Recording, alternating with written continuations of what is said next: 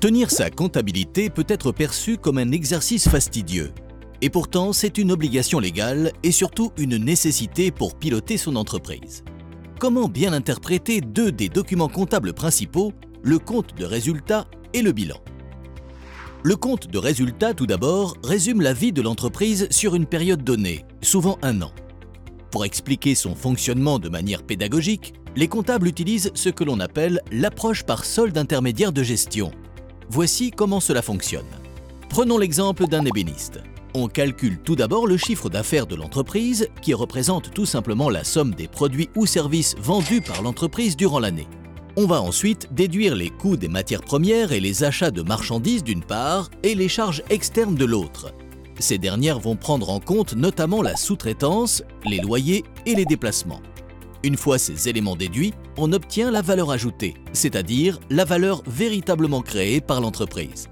À cette valeur ajoutée, on soustrait ensuite les salaires et les charges qui lui sont associés pour obtenir l'excédent brut d'exploitation. Enfin, on soustrait ce que l'on appelle les amortissements, c'est-à-dire le montant de la dévaluation des machines.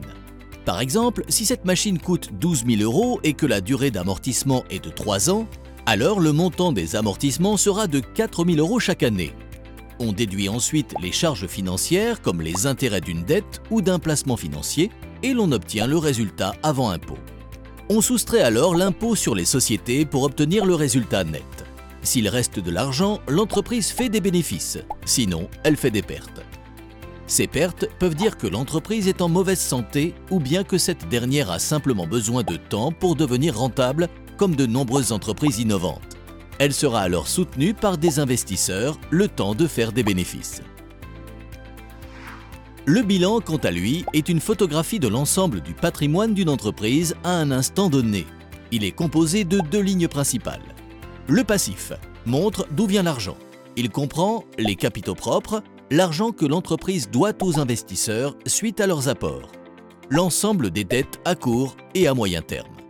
L'actif il représente la manière dont est employé l'argent.